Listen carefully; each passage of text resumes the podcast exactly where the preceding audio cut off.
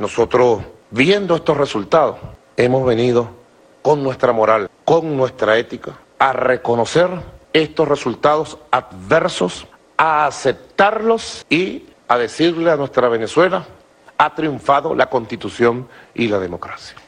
Lo aceptamos. Los resultados exactamente como han sido emanados por el Poder Electoral.